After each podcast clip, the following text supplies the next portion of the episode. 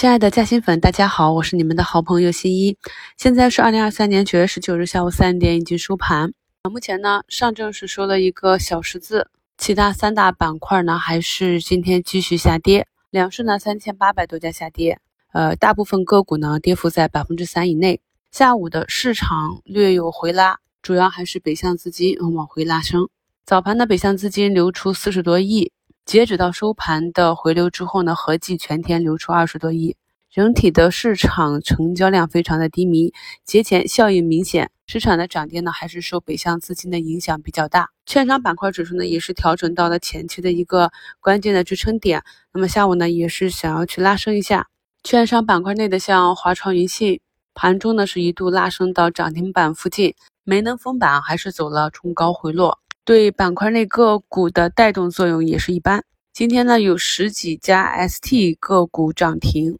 尾盘的资金去拉了贵州板块，都看不到什么持续性。盘面上非常沉闷，很多大资金呢都提前休假了，估计接下来一段时间都会是类似的情况。相信朋友们呢都把仓位整理好了，接下来呢就是跟随市场的趋势啊，看有没有涨跌，再去做高抛低吸的处理。目前这个区域呢，就是市场的底部区域，一些好的公司呢会逐步的震荡走高，即便是市场再有调整，股价呢也不容易走出新低。朋友们在复盘的时候可以观察一下这一两个月底部的这些个股趋势变化的情况。本月的西米专享会员直播呢暂定在本周四晚，到时候呢也会邀请我们的老朋友华西证券的雷老师来跟我们分享一下机构对四季度市场和板块的一些观点。因为预判呢，现阶段是一个底部区域，所以在周四的直播中也会跟大家再次的去把个股和市场的周期、底部形态，以及当股价和市场一旦走出底部形态，